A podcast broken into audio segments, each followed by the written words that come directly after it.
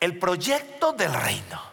Yo le quiero invitar que usted por los siguientes siete domingos trate de estar con nosotros. Porque el propósito del proyecto del reino es que tú y yo podamos encontrar cómo caminar en el reino de Dios. Podamos evaluar si realmente estamos en el reino de Dios. Y, vamos a, a estar caminando y descubriendo qué quiere el Señor para nuestra vida y cómo nosotros podemos disfrutar grandemente cada una de las cosas que el reino de Dios tiene para cada uno de sus hijos. Champion Forest impulsa el reino de Dios y lo impulsa de tres maneras, haciendo discípulos, amando a su comunidad y fortaleciendo la iglesia. Y yo no quiero que usted lo lea conmigo porque quiero que lo entienda claramente. El propósito por lo cual tenemos esto es no distraernos. No distraernos con nada, sino que poder estar encaminados a lo que el Señor quiere para cada uno de nosotros. Entonces lea conmigo lo siguiente, dice, Champion Forest impulsa el Yo estoy emocionado. Dice, no, no, no, esto es serio. Bueno, Champion Forest impulsa el reino, amén. Lea conmigo esto, que es lo que el Señor nos está pidiendo que nosotros hagamos. Champion Forest impulsa el reino haciendo discípulos, amando a nuestra comunidad y fortaleciendo la iglesia. Léalo otra vez, haciendo discípulos, amando a nuestra comunidad y fortaleciendo la iglesia. Ese es el propósito de los próximos domingos es cómo nosotros poder descubrir qué es el reino, entender el reino, beneficiarnos de ese reino, sacarle el mayor provecho a ese reino y poder descubrir plenamente lo que el Señor quiere que nosotros hagamos cuando estamos caminando en el reino de Dios. Una de las grandes definiciones es poder entender, ¿y qué es el reino? Uno de los grandes teólogos latinoamericanos, de los más reconocidos, es, el, es un hombre que partió a la presencia del Señor hace pocos años atrás, llamado René Padilla, un, ah, teólogo latinoamericano ecuatoriano, posiblemente muy reconocido, de los más reconocidos que haya existido. Y dijo las siguientes palabras, el Evangelio es la buena noticia concerniente al reino. Y el reino es el gobierno de Dios sobre la totalidad de la vida. Escuche eso, el Evangelio es la buena noticia concerniente al reino y el reino es el gobierno de Dios sobre la totalidad de la vida. El Señor Jesucristo, cuando empezó su ministerio, empezó a hablar del reino de Dios. Yo quiero que usted entienda algo hoy. El reino de Dios ha existido siempre. Siempre ha existido el reino de Dios. Cuando el Señor crea a Adán y Eva, Adán y Eva empezaron a vivir en el reino de Dios, pero algo los expulsa del reino de Dios. Es su pecado. Y su pecado consistió en quitar al rey del trono y ponerse ellos mismos. Cuando yo me pongo en el trono y desplazo completamente al rey de reyes, entonces no estoy caminando en el reino de Dios. Y el Señor Jesucristo, empezando su ministerio de una manera muy clara y muy especial, en Mateo 4, capítulo 17, mire lo que dice, desde entonces comenzó Jesús a predicar y a decir, arrepentíos, porque el reino de los cielos se ha acercado. El Señor Jesucristo está empezando su ministerio y está diciendo, el reino de los cielos se ha acercado. Entonces, ¿qué quiere decir eso? El cielo se empezó a acercar a la tierra. Muchas veces nosotros decimos, queremos irnos al cielo, pero el reino de los cielos se empezó a acercar a la tierra. Y cuando lo leemos en este texto, hay una manera muy especial para entrar al reino. Ahí están las llaves de ese reino. Y es la palabra que arrepentíos. Si usted quiere ir al reino de Mickey Mouse, el reino mágico, ¿qué necesita usted para entrar al reino mágico? Necesita un tiquete. Para los que están planeando ir al reino mágico, vaya sacando 164 dólares por cada uno. Por un día. Por un día para hacer fila. Prepárese. Un día para hacer fila. Para ir al reino mágico. Es la entrada.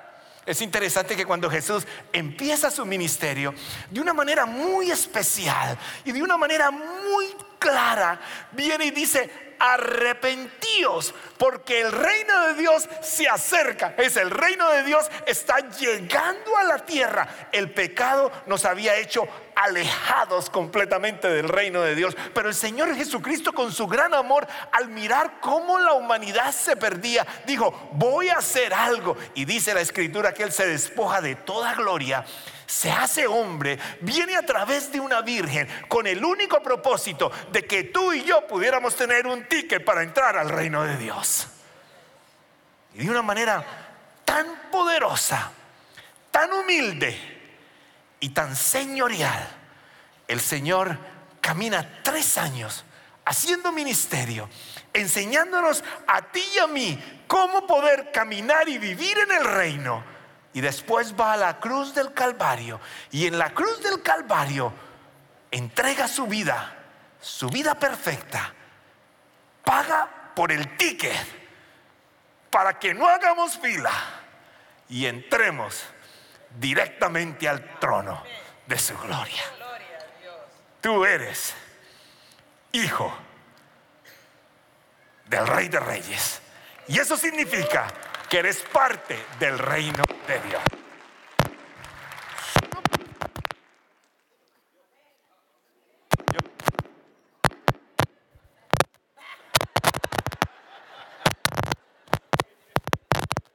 Ellos saben qué hacer.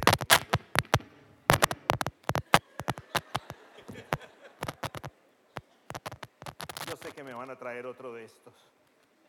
Pero mientras me traen otro de estos, entonces, la pregunta, la pregunta clara sería, ¿qué tengo que hacer? Ahora ya creo que lo apreté. Yo estoy aprendiendo un poquito. ¿Ya lo apreté? Dígame si, ¿ya lo apreté? Dígame que me, dígame que me escuchan bien. Yo creo que Chris Muniz se siente so proud of me today. ¿Ah? Listo. Entonces, ¿qué significa eso? Que Jesús dijo, arrepentíos. Es que no puedo entrar al reino de Dios así por así. Entro al reino de Dios si solo si tomo una decisión específica en mi vida. Cuando empieza su ministerio dice arrepentíos. Cuando el Señor Jesús está terminando su ministerio, Él está subiendo a un monte ya ha caminado tres años con sus discípulos. Lo interesante es que sus discípulos han visto cosas gloriosas, pero parece que todavía no habían entendido en qué consistía el reino. Y cuando él ya iba a ascender para despedirse de ellos, en Hechos 1, del 6 al 9, dice, entonces los que estaban reunidos con él preguntaron, Señor, ¿es ahora cuando vas a restablecer el reino a Israel?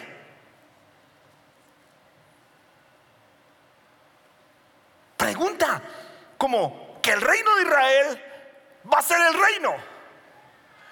Como que va a ser solamente eso.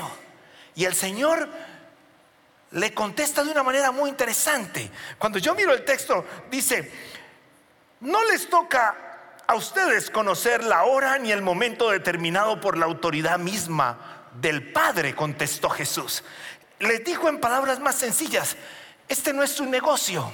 En palabras más ordinarias les dijo, no sean metidos, esto es del Padre. Fue lo que les dijo. Y al mismo tiempo empieza a darles aclaración de qué significa realmente el reino.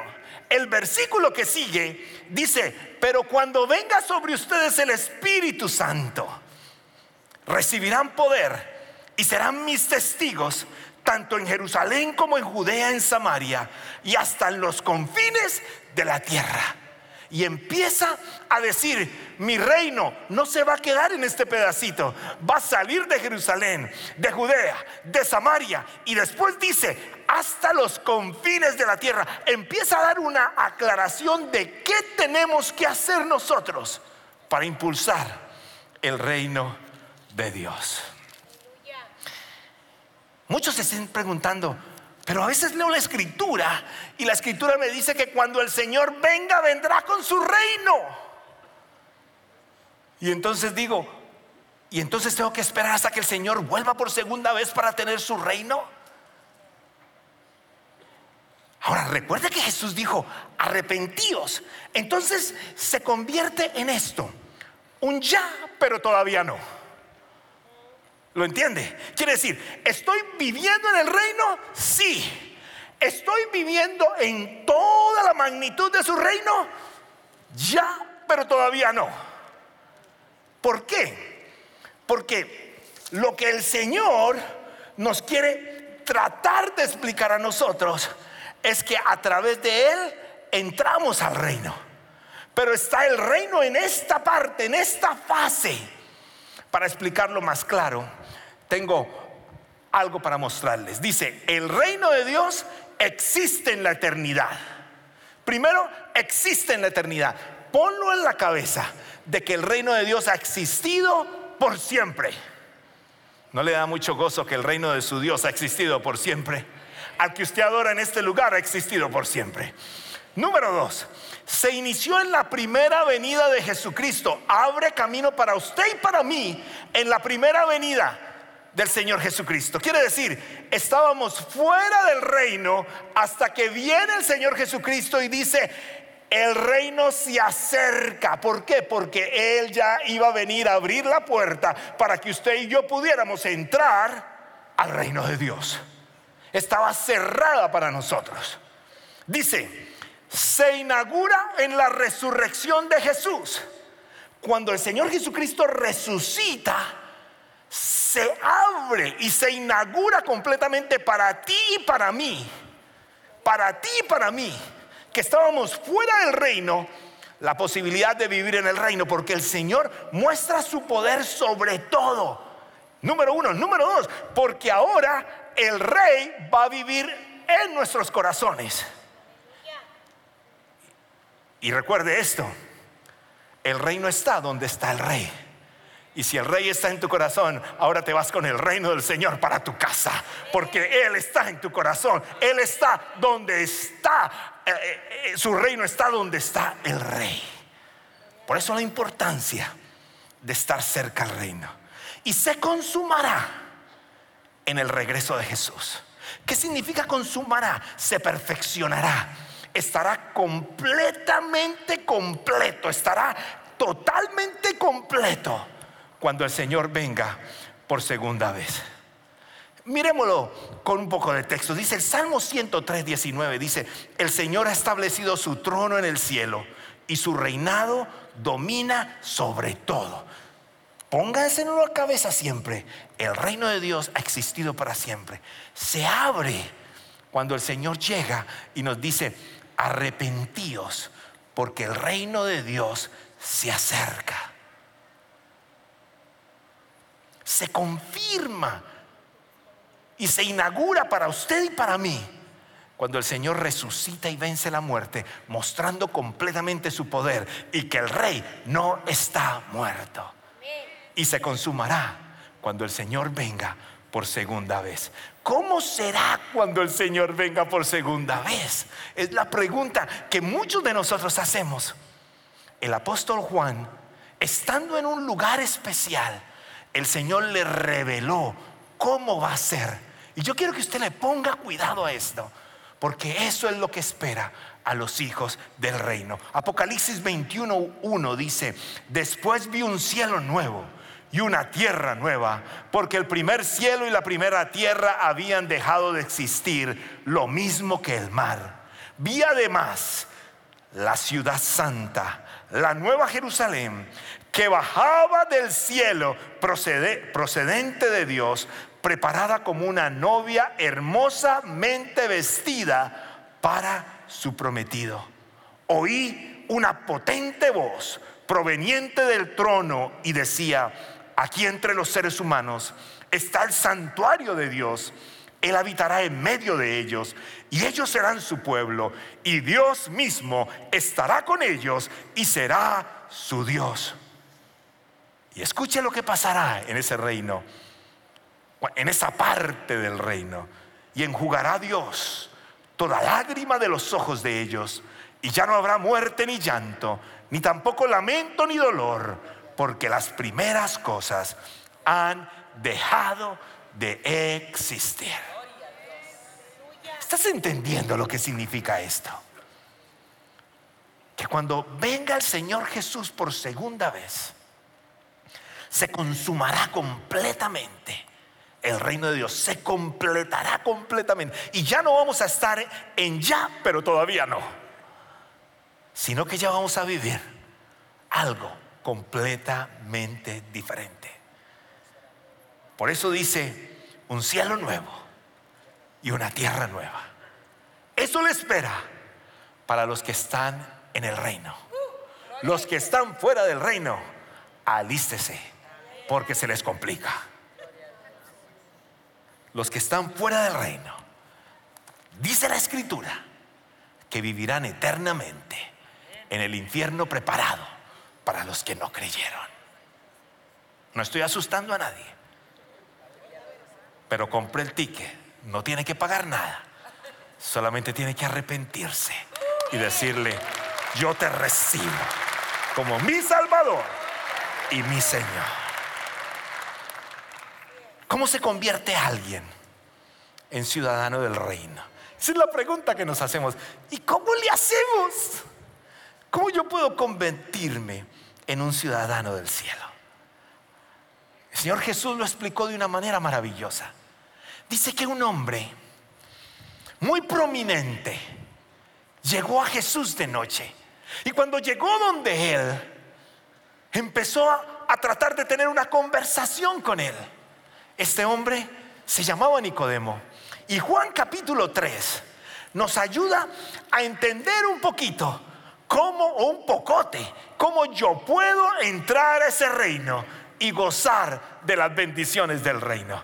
Juan 3, 1 a 8 dice lo siguiente. Había entre los fariseos un dirigente de los judíos llamado Nicodemo.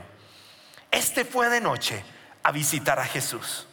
Rabí le dijo, Sabemos que eres un maestro que ha venido de parte de Dios, porque nadie podía hacer las señales que tú haces si Dios no estuviera con él.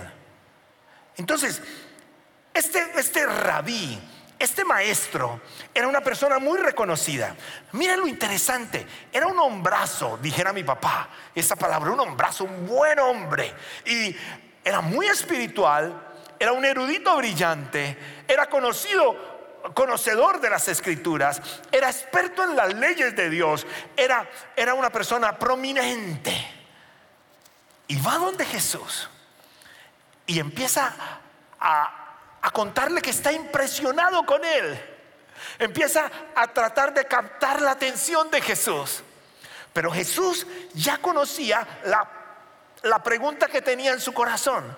Yo mirando la escritura decía, o Jesús quiere terminar esta conversación rápido, explicarlo rápido, irse a dormir, porque Él le dice todo lo siguiente y, todo lo que les leí ahora y el Señor inmediatamente le, le dice, te asegura que con, con quien no nazca de nuevo no puede ver el reino de Dios, dijo Jesús.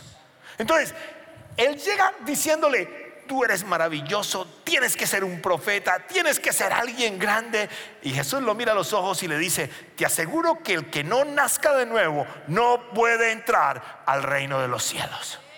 Y ahí nos dice exactamente cómo yo puedo entrar al reino de los cielos.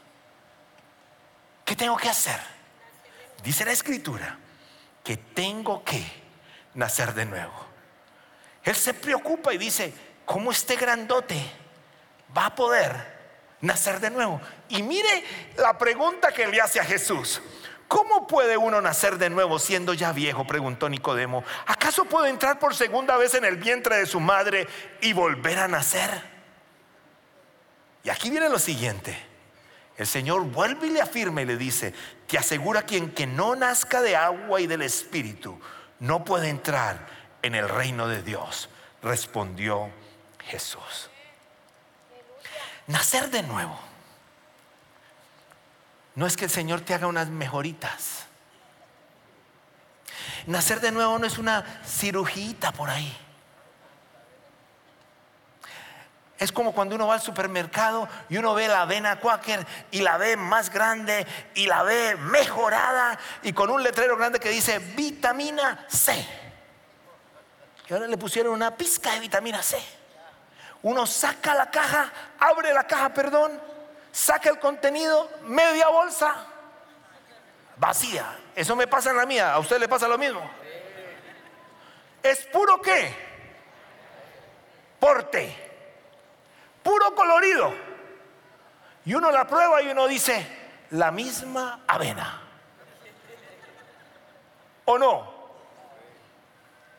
Eso no es lo que hace el Señor. El Señor no vino a morir en la cruz del Calvario para hacerte unas mejoritas. Él vino a morir en la cruz del Calvario para cambiar totalmente tu vida y la mía y ser agradables a Él por siempre. Eso vino a hacer el Señor Jesucristo por usted y por mí. Él no vino a hacer unos ajustes. Le ha dado termitas a su casa. Usted tiene dos maneras de esconderlas o acabarlas. O usted las esconde o usted las acaba. ¿Cómo las esconde? Traiga al pintor. Y usted pinta. Pero por detrás está qué? Podrida. El Señor no quiere darle a usted una buena apariencia.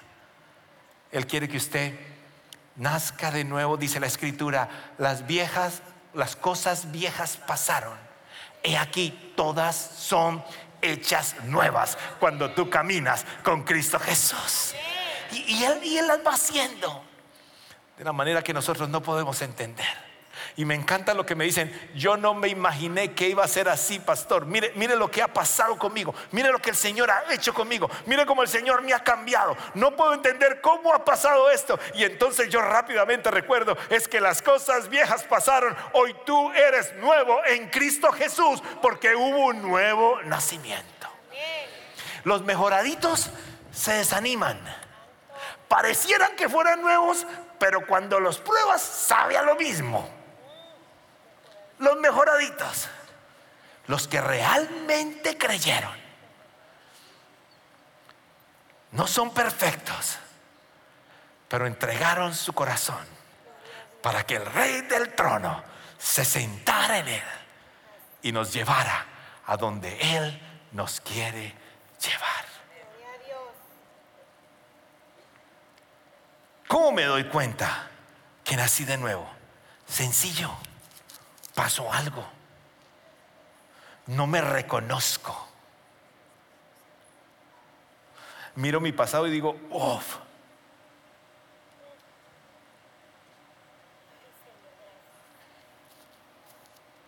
Si usted cree que nació de nuevo y está igualito, preocúpese. Preocúpese el poder del Señor es tan grande que le puedo asegurar que si Él está dentro de nosotros, nos cambia para siempre. Es que quiero que entres al reino, porque en los próximos seis domingos te vas a dar cuenta lo que pasa en el reino. Y ese es el anhelo de mi corazón. ¿Te imaginas que nosotros pudiéramos vivir plenamente? El reino de Dios y levantarnos cada mañana con la convicción de que estamos en el reino de Dios guiados por el Espíritu Santo. ¿Te, imaginas las sorpresas que nos llevaríamos? ¿Te imaginas? Por eso, evalúa si estás en el reino. Porque en el reino hay plenitud de vida hay gozo eterno, hay relación cercana. Escucho la voz del Padre. El Señor se encarga de cada cosa de mi vida. Dice, dice, busca primeramente el reino. Y todo lo demás vendrá por añadidura. Vamos a hablar de ese texto. En el reino.